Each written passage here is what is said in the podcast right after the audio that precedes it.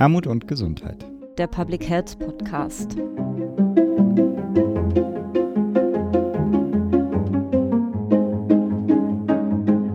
Ja, herzlich willkommen zur 24. Episode des Podcasts Armut und Gesundheit, der Public Health Podcast. Wir sitzen heute wieder in einer neuen Konstellation zusammen. Für das Kongressteam ist heute mein Kollege Christopher Spogert dabei. Hallo, lieber Chris. Hallo allerseits. Und ich, mein Name ist Maren Janella und wie immer, wenn wir aufnehmen, mit dabei unser Mitpodcaster Philipp Schunker. Hallo auch an dich, lieber Philipp. Salut allerseits. Und wieder haben wir großartige Diskutantinnen heute mit dabei, die wir sowohl sehen über den Screen, was schön ist, als auch hören. Ähm, und das ist zum einen Frau Dr. Claudia Sontos-Hövener. Sie arbeitet am Robert-Koch-Institut hier in Berlin und hat dort in den vergangenen Jahren zum Zusammenhang von Gesundheit und Migrationserfahrung geforscht. Und kurz nach Ausbruch der Pandemie übernahm sie die Projektleitung der RKI-Studie Corona Monitoring Lokal welche zu Beginn vor allem in süddeutschen Gemeinden die Entwicklungen im Blick hatte und derzeit werden auch Daten in Berlin erhoben. Und darüber hinaus leitet sie seit einiger Zeit den Fachbereich zu den sozialen Determinanten der Gesundheit am RKI. Und liebe Claudia Santos-Hövener, herzlichen Dank, dass du heute mit dabei bist, trotz der sicherlich sehr hohen Arbeitsbelastung gerade. Vielen Dank und herzlich willkommen. Danke.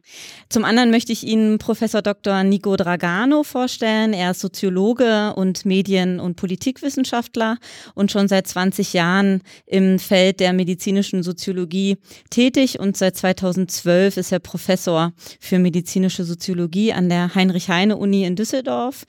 Und darüber hinaus leitet er dort das Institut für medizinische Soziologie und ist in vielfältigen Forschungszusammenschlüssen aktiv in der Deutschen Gesellschaft für medizinische Soziologie, im Kompetenznetz Covid-19 oder auch im Zukunftsforum Public Health, um nur einige zu nennen. Und auch an dich herzlichen Dank, dass du dir heute die Zeit genommen hast, lieber Nico Dragane, und herzlich willkommen bei uns. Danke für die Einladung. Sehr gerne. Dann würde ich an dich übergeben, lieber Chris. Genau, dann steigen wir jetzt direkt einmal ein.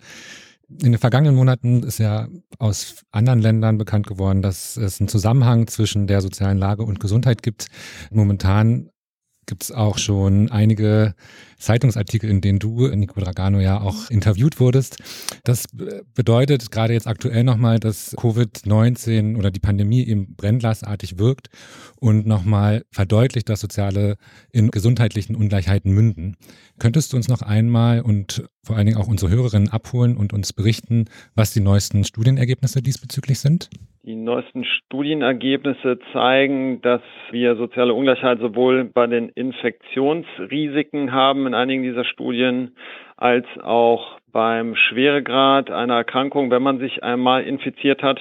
Zu den Infektionsrisiken, äh, du hast es gerade erwähnt, gab es ja schon Studien aus anderen Ländern, die gezeigt haben, dass in ärmeren Vierteln, Viertel mit hoher Arbeitslosigkeit, höhere Erkrankungsinzidenzen festgestellt wurden. Ähnliche Daten gibt es mittlerweile auch aus Deutschland. Da ist ja meine Kollegin Claudia Santos Höfner vom RKI dabei. Das sind Kollegen aus dem RKI, die das veröffentlicht haben. Und es gibt auch Individualdatenstudien, die zeigen auch, dass das individuelle Risiko steigt. Das ist also nicht nur ein Thema auf der regionalen Ebene. Also mhm. hier scheint es eine soziale Varianz beim Risiko zu geben, sich zu infizieren. Und wenn man dann auf die Infizierten schaut, dann scheint es so zu sein, dass der Verlauf bei denjenigen, die wenig Ressourcen haben, die äh, in Armut leben, die arbeitslos sind, häufiger schlecht verläuft. Wir müssen häufiger hospitalisiert werden. Die Prognose ist also schlechter. Das ist ungefähr die beschreibende wissenschaftliche Evidenz und man kann dann vielleicht später auch noch was zu den vermuteten Gründen sagen. Ja, vielen Dank. Vielleicht erstmal als Einblick bis hierhin. Und liebe Claudia, das Robert Koch Institut ist ja seit Beginn der Pandemie medial nochmal besonders im Fokus. Natürlich vor allem, weil ihr viele Studienergebnisse aktuell auch selber erhebt und zusammentragt. Und eine der Studien, in der du auch aktiv mitgewirkt hast, ist die, ist die Antikörperstudie aus Kupferzell in dem ehemaligen Covid-Hotspot. Und da werden aktuell auch, soweit wir wissen, Daten auch in Berlin erhoben. Kannst du uns da mal ein bisschen mitnehmen, was das Ziel dieser, dieser Studie war und welche Rückschlüsse sich auch da in Bezug auf die sozialen Determinanten von Gesundheit ziehen lassen und wie das mit der, mit der Erhebung in Berlin aussieht? Ja, sehr gerne. Also die Studie Corona Monitoring Lokal hat als Hauptziele, erstmal primäre Ziele, zu schauen, wie viele Personen haben gerade eine akute Infektion in sogenannten über, also überproportional betroffenen Gebieten, Hotspots, mhm. Corona-Hotspots. Und dann interessiert uns natürlich auch, wie viele Personen haben Antikörper auf SARS-CoV-2 und haben diese Infektion schon mal durchgemacht. Damit zusammenhängt natürlich auch, wie viele dieser Personen hatten Symptome, wie viele hatten keine die Schwere der Krankheitsverläufe und aber auch, und ähm, da kommen die sozialen Determinanten natürlich ins Spiel, was sind hier relevante Risiko- und Schutzfaktoren? Einmal, um eine Infektion durchgemacht zu haben, aber mhm. auch um schwerere Verläufe zu haben. Und wir haben jetzt in, wir waren jetzt in vier Orten, in Kupferzell, in, also es ist in Baden-Württemberg, mhm. für die, die das nicht kennen, mhm. schöne mhm. Region, in Bad Fallenbach, in Straubing in Bayern und jetzt in Berlin Mitte. Mhm. Und hier ist zu sagen, dass natürlich in Kupferzell, auch in Bad Feilenbach und in Straubing war das eher die erste Welle der Infektionen. Mhm, mhm. wir hatten es hier häufig mit sehr lokalen Ausbruchsgeschehen zu tun wie zum Beispiel ein Kirchenkonzert in Kupferzell und hatten es hier mit Menschen zu tun, also Skifahrern, häufig Skirückkehrern, die die Infektion eingetragen haben. Und somit haben wir eher einen anders, also jetzt einen sozialen Gradienten, nicht so, wie wir das sozusagen erwarten würden. Hier sind jetzt nicht unbedingt die Menschen, die im prekärsten Leben betroffen, mhm. sondern es waren auch die Personen, die vor allem auf diesen Events waren. Mhm. Das wird aber jetzt sicherlich in Berlin Mitte anders sein. Da interessiert uns das. Da haben wir natürlich auch eine ganz andere gesellschaftliche Struktur des Bezirks. Wir haben hier eine höhere soziale Variabilität. Wir haben über 50 Prozent Personen mit Migrationshintergrund in Berlin Mitte. Und deswegen werden wir jetzt in Mitte nochmal gespannter darauf achten, zum Beispiel Faktoren wie prekäre Beschäftigung, aber auch Wohnverhältnisse und wie lebe ich, in welchen Kontexten lebe ich, in welchen Haushalten, Haushaltsgröße, Nutzung von öffentlichen Verkehrsmitteln, das werden wir uns genauer anschauen können und hoffentlich da Erkenntnisse über genau diese Zusammenhänge besser nochmal erklären können. Denn das konnten wir jetzt in Kupferzell, schauen wir uns natürlich an, aber dadurch, dass es halt einfach eine Verzerrung ist, weil es einfach ein mhm, mhm, einzelner Hotspot ist mit einem sehr spezifischen Ausbruchsgeschehen, kann man da jetzt nicht so viel erwarten.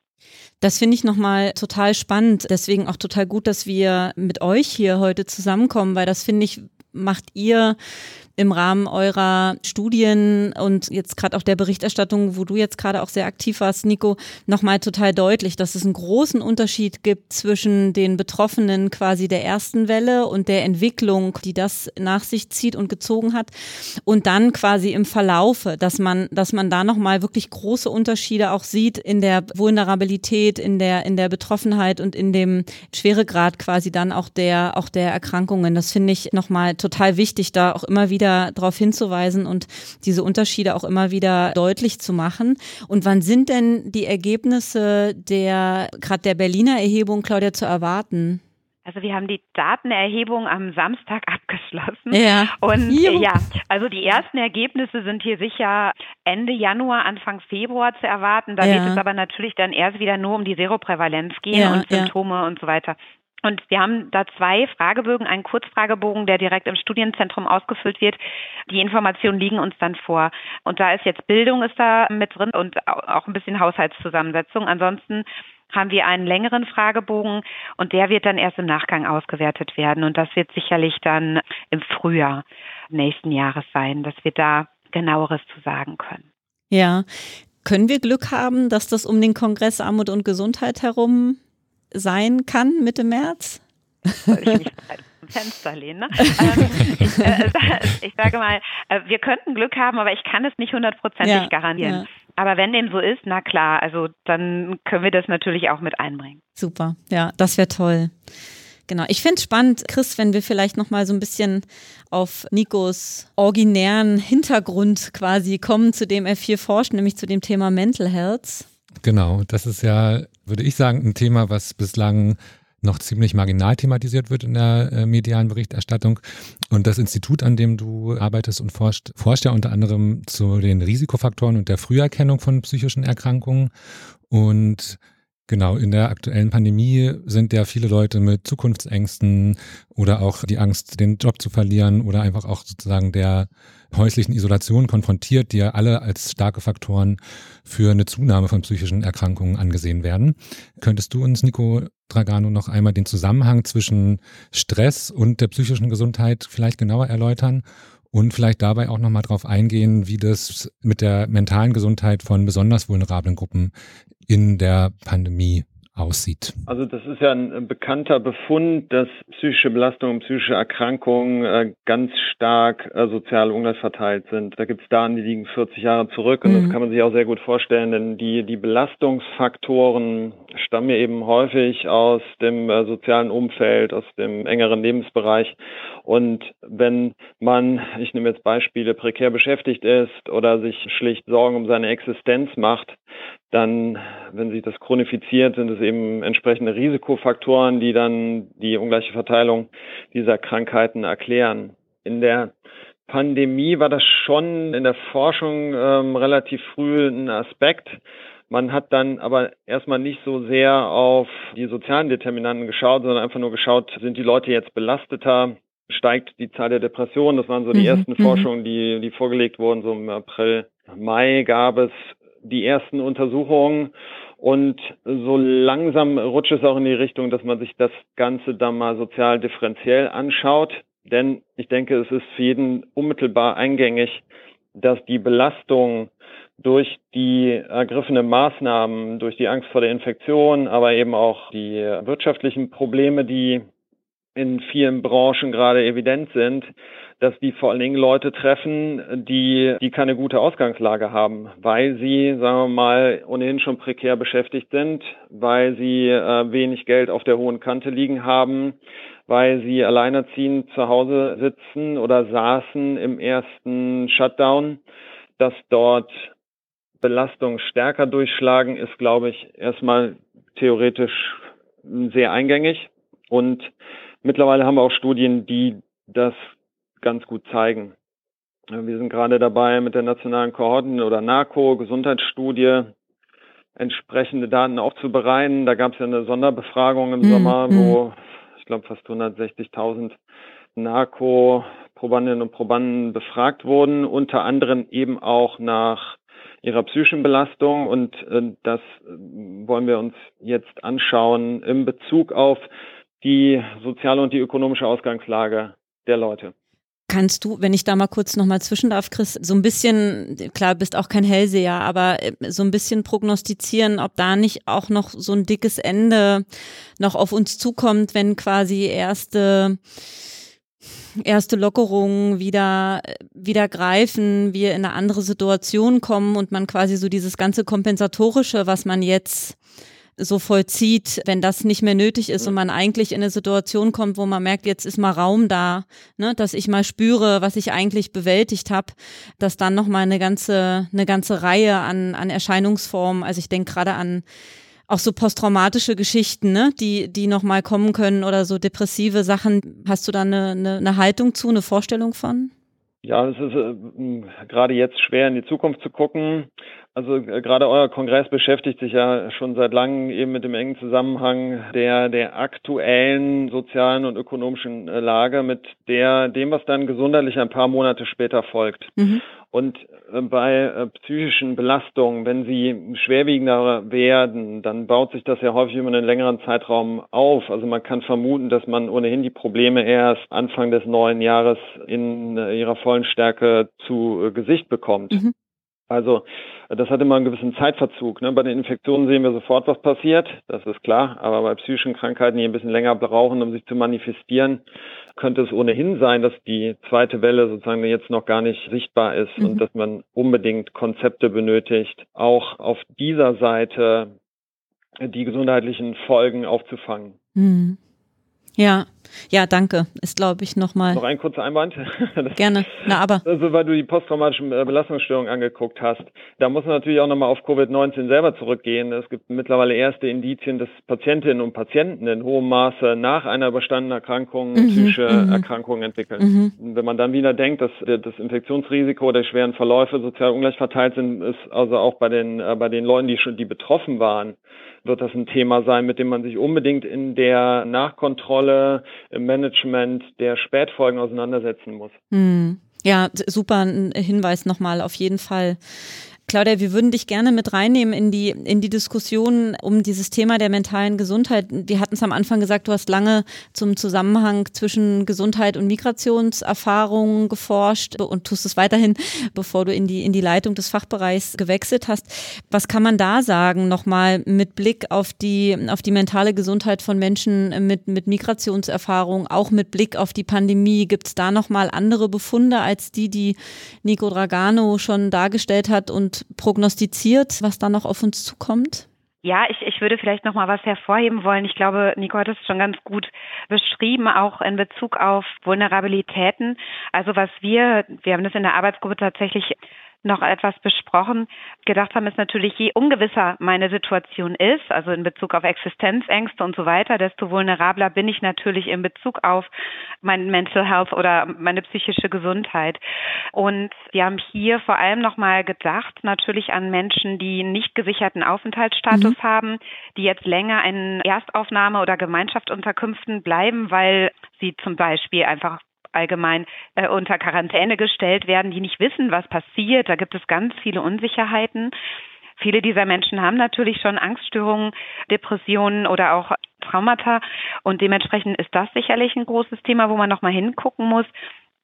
Dann die Versorgung ist ja eingebrochen auch mhm. einfach mhm. während des Lockdowns partiell und die Angebote auch von Beratungseinrichtungen und so weiter waren nicht mehr allgemein verfügbar und das ist sicherlich auch ein großes Problem, dass es da weniger Auffangmöglichkeiten gab. Und dann auch ein Thema, was ich nochmal, also Diskriminierung, und das ist ja etwas, was auch erfolgte, jetzt gerade am, ganz am Anfang der Pandemie, so xenophobe mhm. Erfahrungen von Menschen aus Asien, aber auch, wenn wir jetzt nach Göttingen gucken mhm. oder auch Gütersloh, mhm. Tönnies, Saisonarbeiter, da ähm, passiert auch einiges. Da werden Menschen ganz schön, werden eingezäunt, sie werden sozusagen wirklich stigmatisiert. Und es ist nicht unbedingt aufgrund ihrer Herkunft, aber aufgrund dessen, wo sie leben oder arbeiten. Und ich glaube, das ist auch nochmal ein ganz, ganz großes Thema, denn wir wissen auch, dass Diskriminierung natürlich auch krank macht und Stigmatisierung. Und dementsprechend sehe ich das nochmal so als zusätzliche Punkte. Aber ansonsten finde ich, dass Nico das sehr, sehr, sehr eingängig schon beschrieben hat. Ja, danke nochmal für den Nachtrag und die Spezifizierung. Mich würde da nochmal, vielleicht, Claudia, mit dir beginnt, aber an euch beide nochmal die Frage auch umtreiben. Jetzt haben wir ja so ein bisschen Erfahrung gemacht und würde nochmal mit euch so ein bisschen auf den Aspekt der, der Kommunikation zu sprechen kommen. Also gerade auch mit Blick quasi natürlich auf Menschen mit, mit Migrationshintergrund. Du hast das Beispiel Tönnies angesprochen. Ich habe da Interviewsequenzen quasi erlebt, wo, wo, wo Betroffene, die in dem Werk gearbeitet haben, berichtet haben, dass einfach niemand ihnen von vernünftig vermitteln konnte, was eigentlich genau da passiert und passiert ist und warum sie jetzt in der Situation sind, in der sie sind. Und das wirkt natürlich, du bist irgendwie als Saisonarbeiter in einem fremden Land, bist eh quasi in einem, in einem besonderen Kontext und dann passiert da sowas. Ich stelle mir das äh, maximal bedrohlich vor, wie das so auf einen wirken kann. Was würdet ihr sagen? Was haben wir gelernt quasi auch aus der Pandemie? Wie muss Gesundheitskommunikation stattfinden? Ist das, ist das gut gelaufen? Ist das nicht gut gelaufen? Jetzt auch mit Blick auf Menschen mit Migrationshintergrund, aber auch insgesamt. Also ich glaube jetzt im konkreten Fall von Tönnies oder auch in Göttingen, ich meine, es ist ja klar, dass eine Sprachmittlung so schnell es irgendwie geht, verfügbar gemacht werden muss in so einem Kontext und dass man mit Sprachmittlern und Kulturmediatoren vor Ort ist, um den Menschen zu erklären, was los ist, damit sie aufgeklärt sind und wissen, was passiert. Und wenn Menschen wissen, was passiert, dann geht natürlich die Unsicherheit, ich meine, es ist trotzdem immer noch eine schwierige mhm. Situation, ja, ja, aber dann hilft es schon mal und da auch mit Migrantenorganisationen, Migranten selbst Organisationen zu arbeiten, ist sicherlich eine gute Idee, also zusammen mhm. mit dem ÖGD, um wirklich auch da so eine Mittlerrolle zu haben und vermitteln zu können. Also das ist ja auch was, was in einigen Erstaufnahme oder Einrichtungen passiert ist, dass Personen, die drin waren, überhaupt nicht verstanden haben, worum es geht und ganz aufgebracht waren. Und das kann man natürlich mit Informationen und Einfühlungsvermögen sicherlich ganz gut abfangen. Und ich mhm. denke, dass da können wir daraus lernen. Na klar, wurden einige Materialien auch in mehreren Sprachen zur Verfügung gestellt, aber da geht, glaube ich, da geht auf jeden Fall noch mehr, um mhm. Menschen wirklich mitzunehmen mhm. und auch zu verstehen, was ihre, was ihre Ängste sind. Das ist sicherlich auch gut und die dann gezielt zu adressieren. Mhm. Ja, danke. Nico, magst du ergänzen? Ja, nur kurz, denn ich schließe mich voll und ganz an. Kurz zu Tönnies, das äh, verwunderte ja in keiner Weise. Also wir haben schon 2015 Untersuchungen vorgelegt, wo wir geschaut haben, wer bekommt denn im Betrieb in den Genuss eines ordentlichen Arbeitsschutzes, beginnt mit einer basalen Gefährdungsunterweisung, wirklich das billigste und einfachste, was gemacht ja. werden muss. Und äh, die Leute mit den Kurzverträgen, die äh, Migrant Workers, die Randbelegschaften, die bekommen das nicht. Und es waren vorher ja Schwächen im Arbeitsschutz insbesondere für äh, vulnerable Beschäftigtengruppen schon bekannt. Also das war nicht wirklich verwunderlich da. Und was dann nur verwundert ist, man weiß es, aber dass, dass da keine Kommunikationskonzepte da waren erstmal. Das ist nur ein Nachtrag. Dann, ich traue mir kein, kein übergreifendes Urteil zur Kommunikationsstrategie zu, ehrlich gesagt, weil wir dann doch mehr eben versuchen, also einfach sozialepidemiologische Forschung zu machen und dann bekommt man irgendwann auch nicht mehr so rechts und links alles so ganz genau mit. Vielleicht habe ich es auch nur übersehen, aber ich, ich habe jetzt keine zielgruppenspezifische Risikokommunikation richtig erkennen können. Aber das kann auch einfach daran liegen, dass ich nicht richtig hingeschaut habe. Aber wenn ich mich an so einige Sessions auf dem Kongress Armut und Gesundheit erinnere, wo wirklich gute Konzepte vorgestellt werden, dass ich eben Menschen in ihren Lebenssituationen abhole und entsprechend dort kommuniziere, wo ich sie dann auch erreiche, dann machte das doch den Eindruck, dass man da vielleicht ein bisschen mehr hätte tun können, aber wie gesagt, kein wirklich fundiertes Urteil. Genau, Claudia, magst du das insgesamt nochmal äh, noch mal ergänzen? Ihr hattet natürlich als Robert-Koch-Institut da auch nochmal eine Sonderrolle. Ich kann mich am Anfang erinnern, Professor Wieler war quasi am Anfang äh, wie so täglich vor der Presse, dann ist das irgendwann weniger geworden. Ne? Und am Anfang war so ein Overflow, habe ich das Gefühl gehabt, an Informationen. Alles, was irgendwo, irgendwo jemandem vorlag, ist quasi sofort in die Öffentlichkeit kommuniziert worden, war so ein bisschen mein Gefühl zwischenzeitlich. Und dann ist das, äh, hat man das probiert, so ein bisschen in eine, in eine dosierte größere Portionen zu packen und erst wenn quasi zentrale neue Erkenntnisse dazugekommen sind oder politisches Handeln mit Nachdruck dem nachgezogen werden musste oder darauf aufbauen musste, dann hat man quasi wieder sich wieder an die Öffentlichkeit gewandt. Ich will mir gar nicht vorstellen, was für eine verrückte Zeit das gewesen ist und irgendwie auch immer noch ist. Aber wie ist da so deine, deine Wahrnehmung? Also meine Wahrnehmung ist, dass tatsächlich einmal äh, soziale gesundheitliche Ungleichheit aber auch zielgruppenspezifische Kommunikation nicht Teil der Pandemieplanung sind mhm. bisher und dass das jetzt sehen und erkennen können, dass das wichtig ist mhm. und dass das zukünftig integriert werden sollte. Mhm. Also im Sinne von Preparedness, dass Schnellanalysen in diese Richtung gehen, dass aber auch schnell Menschen informiert und informiert werden über verschiedene Kanäle. Und klar, das ist jetzt das ist sicherlich, da sind verschiedenste Institutionen daran beteiligt. Ne? Mhm, das, mhm. da ist der ÖGD natürlich auch ein großer Partner, auch die BZGA Absolut. und so weiter ähm, und, und verschiedenste Akteurinnen und Akteure. Aber ich denke, wenn wir übergreifend Pandemieplanung machen und, und so ein Preparedness ist ja so ein neues Schlagwort, dann gehört es dazu und sollte mit berücksichtigt werden. Und ich glaube, das haben wir gesehen und sollten daraus auch Konsequenzen ziehen, um, wenn so etwas nochmal passiert, da schneller handeln zu können.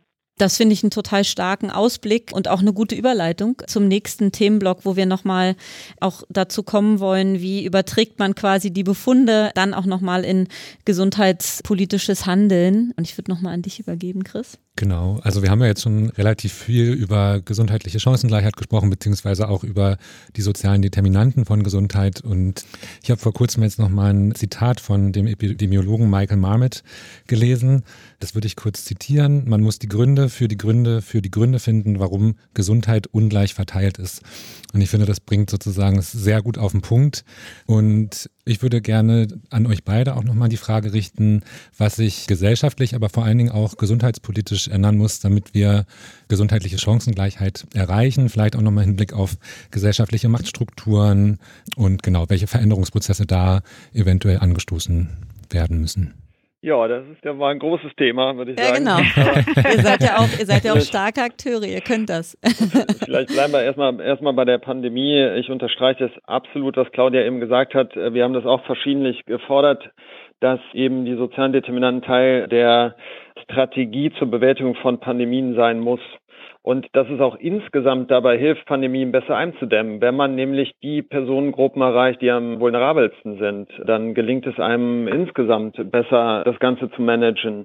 Und ich glaube, diese Erfahrung müssen wir zwingend ernst nehmen, dass immer, wenn was Neues aufs Tablett kommt, dass das abgeklopft wird und zwar unmittelbar auf das Thema der sozialen Ungleichheiten, weil wir kennen ja wirklich, also man muss sehr lange nachdenken, bis einem irgendeine Erkrankung einfällt, wo wir das Problem nicht sehen. Mhm. Das kann man wirklich nur, nur mit Nachdruck fordern, dass hier Systeme geschaffen werden, dass dieses Thema sofort immer mit dabei ist und am Tisch sitzt und dass das Teil der Strategie ist und das habe ich wirklich bisher nicht erkennen können. Mhm. Und es wird ja auch viel diskutiert, ob das jetzt nochmal eine, eine Chance ist, das Thema nach vorne zu bringen, weil gerade ja so eben die Ungleichheit so, so stark sichtbar mhm. ist. Ne? Mhm. Also ich, wir haben habe früher ganz viel Herz-Kreislauf-Epidemiologie gemacht. Ne? Wir haben eklatante soziale Unterschiede beim Herz-Kreislauf-Geschehen. Da sterben jedes Jahr Zehntausende Leute. Ne? Das ist so ein bisschen verborgener. Mhm. Und die, die ganz große Frage, glaube ich, jetzt hier in dem Podcast zu beantworten, das, das wird wirklich rundheraus schwierig. Aber wir sollten es schlicht als, als Anstoß nochmal nehmen, noch lauter zu schreien und auch nochmal deutlich zu machen, dass es wirklich allen was bringt, wenn man das Thema mal strategisch angeht. Also ich glaube jetzt nicht, dass man mit einer Einzellösung um die Ecke kommt, sondern wir brauchen wirklich einen strategischen Zugang zu diesem Thema. Mhm. Und der ist nicht zu, meines Erachtens nicht zu erkennen. Das Thema ist ja Ewigkeiten bekannt. Alle von uns, die jetzt in diesem Podcast sitzen, mahnen seit langer Zeit, manche noch länger, weil älter so wie ich, aber wie, wie soll man sagen, bisher ist der, bleibt der durchschlagende Erfolg aus, oder? Mhm. Ja, also genau, bei mir trägst du da genau Eue nach Athen, aber genau. mich würde erstmal noch die, die Meinung von Claudia interessieren, genau. Ja, ich kann das wirklich nur unterstreichen, ne? Und ich glaube, dass genau in dieser Situation, ich finde auch, das ist jetzt so ein bisschen wie ein wie mit einer Lupe auf schon was Bestehendes zu gucken. Mhm. Also wir sehen eigentlich die gleichen Effekte, die schon lange, lange, lange bekannt sind. Und wir sehen, dass es viele strukturelle Faktoren sind. Natürlich geht es auch um das Individuum, aber vieles strukturelles und dass Dinge wie rechtliche, finanzielle Sicherheit ganz, ganz wichtig sind, auch in, also wenn wir an Pandemien denken, wenn ich mich sicher fühle, wenn ich genug Quadratmeter zum Wohnen habe und so weiter und so fort, dann ist meine Wahrscheinlichkeit, mich zu infizieren, geringer, wenn ich nicht in systemrelevanten Berufen arbeite. Auch hier haben wir ganz viele Menschen mit Migrationshintergrund. Das ist auch wieder disproportional verteilt, die exponierter sind. Mhm. Und mhm. ich denke, dass, ja, wir sehen das einfach wieder. Wir sehen auch Thema vulnerable Gruppen. Auch wenn ich das mit vulnerabel schwierig finde, aber in diesem Kontext mhm, ähm, mhm. sehe ich es schon, weil es ist einfach so, dass eine totale Ungleichverteilung ist. Und jetzt glaube ich, sollten wir einfach diese Möglichkeit auch nutzen, um Lessons learned rauszuziehen und miteinander das Thema anzugehen, weil es sind jetzt ganz, ganz viele Akteurinnen und Akteure, weil es so ein akutes Geschehen ist, einfach sehr so alert und, und, und präsent und möchten möchten auch was ändern, weil sie das sehen und das, man das einfach ziemlich gut innerhalb von, wann haben wir das schon? Normalerweise sind unsere Trends über Jahre hinweg. Jetzt mhm. sehen wir mhm. das innerhalb mhm. von ein paar Monaten. Mhm. Und ich glaube, das ist einfach auch eine, so dramatisch das ist, ist es jetzt aber auch die Gelegenheit zusammenzukommen und hier Dinge anzupacken und wirklich so auch gesundheitspolitische Akteurinnen und Akteure nochmal besser überzeugen zu können und das auch besser wirklich nochmal plastischer aufzeigen zu können. Was können wir da vielleicht, Claudia, direkt im Anschluss an das, was du gerade gesagt hast, vielleicht auch als Public Health Community nochmal anders machen, als wir es äh, getan haben? Also es ist, ich möchte schon auch nochmal die Gelegenheit nutzen mit euch als Akteuren, die, die ich auch als sehr selbstkritisch einschätze und ja lange auch Teil dieser, ihr seid ja auch schon lange Teil dieser, dieser Public Health Community was kann man noch mal anders machen? Also was, was habt ihr auch aus der, aus der Pandemie gelernt? Ich kann für den Kongress ganz klar sagen, dass wir diese, diese, diese zielgruppenadäquate Ansprache und diese zielgruppenadäquate auch Beteiligung innerhalb von, von Formaten, die wir zulassen, dass das auch für uns so ein ganz großer, also ist sowieso schon ein, ein Reflexionsprozess, den wir, der immer so mitläuft, aber der jetzt auch unter, unter dieser Pandemiefrage nochmal noch mal irgendwie größer geworden ist, habe ich so das Gefühl, auch, auch für uns im Team, wie kann man stärker mit statt über bestimmte Prozesse gestalten. Habt ihr solche, solche Momente gehabt? Vielleicht nochmal sozusagen bei euch angefangen und dann nochmal ein bisschen insgesamt geguckt auf die, auf die Public Health Community. Ist natürlich immer am einfachsten, erstmal im eigenen Haus und vor der eigenen Haustüre zu gucken, bevor man dann weitergeht. Ich hatte wirklich das Gefühl, dass so eine Bereitschaft, an einem Strick zu ziehen, größer ist. Dass es nicht so sehr ging jetzt, weil es wirklich so einen Notfallcharakter hatte. Es ging jetzt nicht darum, wer schreibt jetzt die meisten Publikationen oder wer macht dies oder wer macht das, sondern wir haben mehr zusammengearbeitet. Mhm. Nicht, dass wir das sonst gar nicht tun, aber ich glaube, dass es einfach in diesem Kontext nochmal besser ging. Was man sicherlich noch mehr machen könnte, ist wirklich die Einbeziehung der natürlich einmal, das haben wir jetzt bei Corona-Monitoring lokal zum Beispiel gemacht, der Akteurinnen und Akteure vor Ort. Mhm. Das war total hilfreich, um auch Ausbruchsgeschehen und so besser verstehen zu können aber auch, und das, das wisst ihr ja, ich bin ja eine Verfechterin der partizipativen mhm. Gesundheitsforschung, mhm. Mhm. wirklich jetzt auch die Gelegenheit zu ergreifen, wirklich mit Menschen, die betroffen sind, noch mal mehr ins Gespräch zu kommen. Und das ist natürlich in der Situation, glaube ich, nur teilweise möglich gewesen, sollte mhm. aber jetzt definitiv noch erfolgen, um da ein bisschen besser auch zu verstehen, wirklich, was sind denn die Nöte und wie kann man das auch gemeinsam so zusammenbringen. Das bedarf natürlich dann wieder eines Prozesses und ist ein bisschen langwieriger. Also das würde ich jetzt, partizipative Prozesse kann man nicht über Nacht, also initiieren vielleicht, aber es, es mhm. dauert einfach, bis es wirklich in die Umsetzung kommt. Mhm. Nico, magst du? Zwei kleine Punkte. Also erstmal als Wissenschaftler war es auch mein Eindruck, dass man nochmal gesehen hat, wie wichtig es ist, dass wir Primärdaten liefern. Denn äh, natürlich konnten wir theoretisch vieles herleiten. Es gab auch Studien aus den Influenza-Pandemien 2008, wo man sagen konnte, mal Leute, ähm, das wird höchstwahrscheinlich eine soziale Dimension bekommen. Aber es war ganz, ganz wichtig, mit eigenen Primärdaten äh, tatsächlich das Ausmaß aufzuzeigen. Das, mhm. das war so ein bisschen mein Gefühl, das hat das Thema wirklich dann gepusht. Und auch hier war äh, wirklich mein Gefühl, dass wir so ein bisschen gelernt haben, dass wir auch selber schneller werden müssen. Dass wir nicht immer zu jedem Thema erstmal das dicke Kenneth Rossman Modern Epidemiology rausholen und dann, äh, dann das noch machen und das überlegen, äh, dann äh, wird äh, drei Monate am Fragebogen gebastelt, sondern dass man relativ schnell und agil und auch mit, mit größeren Studienkonsortien agiert. Und das läuft mittlerweile ganz gut an. Das, das eine Beispiel, das die Claudia eben angeführt hat, sind die Antikörperstudien, hat das RKI eine ganze Reihe an Gruppen zusammengebracht und wir sind unter anderem auch dabei. Wir haben dann uns auf die Jüngeren konzentriert und haben halt jetzt auch hier in Düsseldorf ein paar tausend junge Leute mhm, mhm. untersucht, zum Teil mit RKI-Protokollen. Und das macht totalen Sinn. Dass wir, dass wir einfach schneller werden und auch die Themen äh, wirklich mit aktuellen Themen verknüpfen, weil dann kommt es, glaube ich, auch in der öffentlichen Wahrnehmung stärker an. Es wird dann einfach evidenter wenn man dann das Paper, was man gerade gemacht hat, dann, wenn es fertig ist, publiziert man das, hat überhaupt gar keinen Bezug zu irgendeinem aktuellen Thema. Mhm. Und mhm. das war, war schon so ein, so ein bisschen eine der Lehren, die ich gezogen habe, dass man natürlich methodisch gründlich sein muss. Das ist immer unser Anspruch, dass man aber auch in der Lage sein muss, schnell zu reagieren. Und eben auch die Gelegenheit nutzen muss, das Thema nochmal in die Öffentlichkeit zu bringen, denn ich glaube, das Thema der gesundheitlichen Ungleichheit in der Öffentlichkeit viel zu wenig präsent ist. Mhm. Und wenn man dann auch mal Interviews äh, führt, wo man merkt, da kommen wirklich die absoluten Basisfragen. Mhm. Ja, warum ist das denn so? Äh, der Klassiker, das wisst ihr alle, ist dann ja die Rauchen mehr. Mhm. Und diese ganze Komplexität und der, der ganze Skandal, der dahinter steckt, weil das ist ja nichts anderes als ein riesiger Skandal, dass wir eine Lebenserwartung haben, die um viele Jahre kürzer ist bei ärmeren Menschen und dass die äh, viel häufiger Vorerkrankungen haben, die sie jetzt in einer Covid-Pandemie besonders gefährdet mhm. machen. Also ich glaube, wir brauchen auch öffentlichen Druck, um das Thema weiterzubekommen. Und dabei hilft eben äh, aktuell zu sein, pointiert zu sein, ohne natürlich, wie gesagt, als Wissenschaftler, ohne alle methodischen Erwägungen über Bord zu werfen.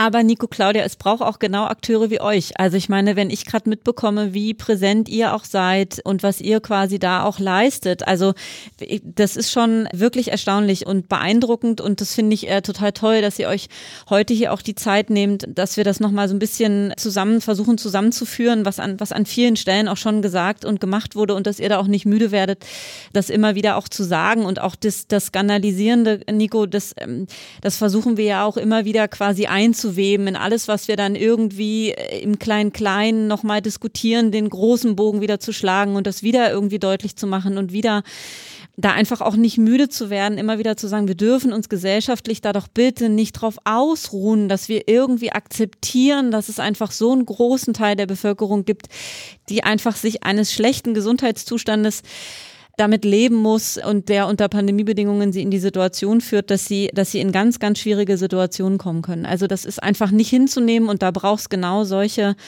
solche Akteure, genau, ist mir einfach nochmal ein Anliegen, das auch an dieser Stelle nochmal noch mal deutlich zu machen. Auch dass es einen Fachbereich gibt am Robert-Koch-Institut inzwischen, der die sozialen Determinanten in den Fokus nehmen kann. Das sind ja alles so Errungenschaften der letzten Jahre. Das kann man ja nicht hoch genug wertschätzen und, und anerkennen. Und wenn dann Kooperationen so, so laufen wie zwischen euch, wie zwischen uns, wie zwischen so viel anderen, wo man wirklich das Gefühl hat, da wird einfach in die Waagschale geschmissen, was jeder hat und man versucht einfach insgesamt äh, für die Sache das Beste daraus zu holen, wenn wir das aus der Pandemie rausnehmen, dann hatte sie auch was Gutes. so, wenn man da wirklich das Gefühl hat, man, man zieht für das Thema gesundheitliche Chancengleichheit stärker irgendwie an einem Strick, als man es vorher getan hat. Ich wollte gar nicht so einen Monolog halten, das war mir nochmal wichtig. Genau. Chris, bevor ich weitermache, wo ich nicht mehr aufhöre, magst du noch mal ein bisschen zum aktuellen Kongressprogramm kommen, bevor wir dann auch am Ende der Zeit sind? Genau. Also der nächste Kongress Armut und Gesundheit hat ja den Titel Aus der Krise zu Health in All Policies und wird anhand der Ottawa-Charta der WHO von 1986 strukturiert werden, wobei ja die fünf Handlungsfelder, die darin formuliert wurden, ja jetzt gerade auch ähm, hochaktuell sind. Unter anderem ist ja ein Handlungsfeld eben eine gesundheitsfördernde Gesamtpolitik zu schaffen. Also eben sozusagen den, den Health in All Policies Ansatz. Und weitere Bereiche sind unter anderem die gesundheitsförderlichen Lebenswelten zu schaffen oder auch gesundheitsfördernde Gemeinschaftsaktionen zu schaffen. Und was könnte eurer Meinung nach in der gegenwärtigen Pandemie das konkret bedeuten, das sozusagen zu erreichen? Also wie könnten wir gesundheitsfördernde Lebenswelten schaffen oder Gemeinschaftsaktionen stärken? Habt ihr da Impulse zu? Wie gesagt, ich glaube, dass Covid-19 und die Pandemie einfach eine ganz gute Gelegenheit bietet, sich da nochmal wirklich drüber zu, zu reflektieren, nochmal zu hinterfragen. Also wenn wir über Lebenswelten sprechen, oder gesundheitsfördernde Lebenswelt. Was ist denn gesundheitsfördernd und was ist es nicht? Was ist Vulnerabilität? Wie können wir Menschen gut ansprechen und erreichen? Wie können wir intersektoral besser miteinander arbeiten? Ich glaube, genau das sozusagen nochmal unter die Lupe zu nehmen. Mit wem können wir agieren? Wie können wir die äh, Partizipation von Menschen, um die es uns wirklich geht, ermöglichen und garantieren? ist das sicherlich schon mal äh, für mich ein erster Schritt und genau immer mitzudenken. Also es ist, glaube ich, eine ganz gute Gelegenheit, jetzt wirklich auf dem nächsten Kongress soziale Determinanten der Gesundheit, gesundheitliche Ungleichheit zu illustrieren an diesem Beispiel, um dann und das ist mir äh, besonders wichtig, eben schon gesagt, ein Konzept für eine Pandemieplanung zu finden für die Zukunft, wo wir das besser berücksichtigen und somit dann aber auch überzeugen können, politische Entscheidungsträger überzeugen können und dann im Endeffekt hoffentlich auch langfristig Bedingungen ändern können. Und dafür kann uns halt dieses Beispiel dienen. Und ich glaube, das sollten wir wirklich nutzen. Nico, magst du ergänzen? Ja, glaube ich auch. Das ist ein Exempel, an dem man, glaube ich, viele Dinge klar machen kann. Bestimmt auch Dinge, die funktioniert haben oder wo man plötzlich Allianzen erkannt hat, auch im Health Law Policies Bereich, äh, die einem vorher vielleicht gar nicht so klar waren. Und dass man vielleicht in dem Kongress wirklich konkret auf Dinge mal schaut, die funktioniert haben.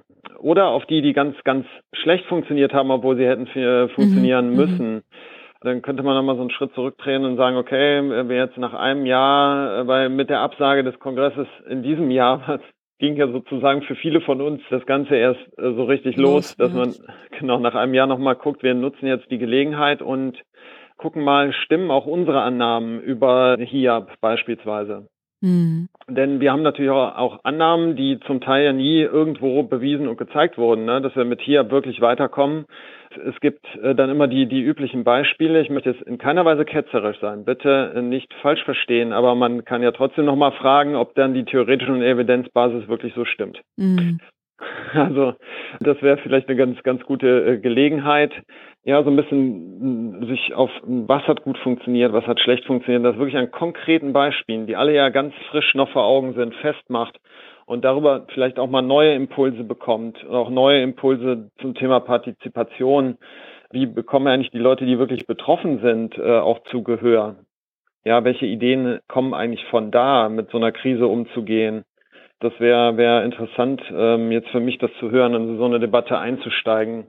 Ja, also ich kann quasi als Ausblick sagen, dass wirklich viele der Fragestellungen, die ihr gerade angesprochen habt, Themen, die ihr benannt haben, auf jeden Fall im Rahmen des nächsten Kongresses Armut und Gesundheit zum Thema gemacht werden. Wir haben 80 Veranstaltungen circa, die es sein werden äh, an drei Tagen und viele, wie gesagt, der Themen und Fragestellungen werden da dabei sein. Und ihr beide seid äh, dankenswerterweise und glücklicherweise auch mit dabei in Veranstaltungen.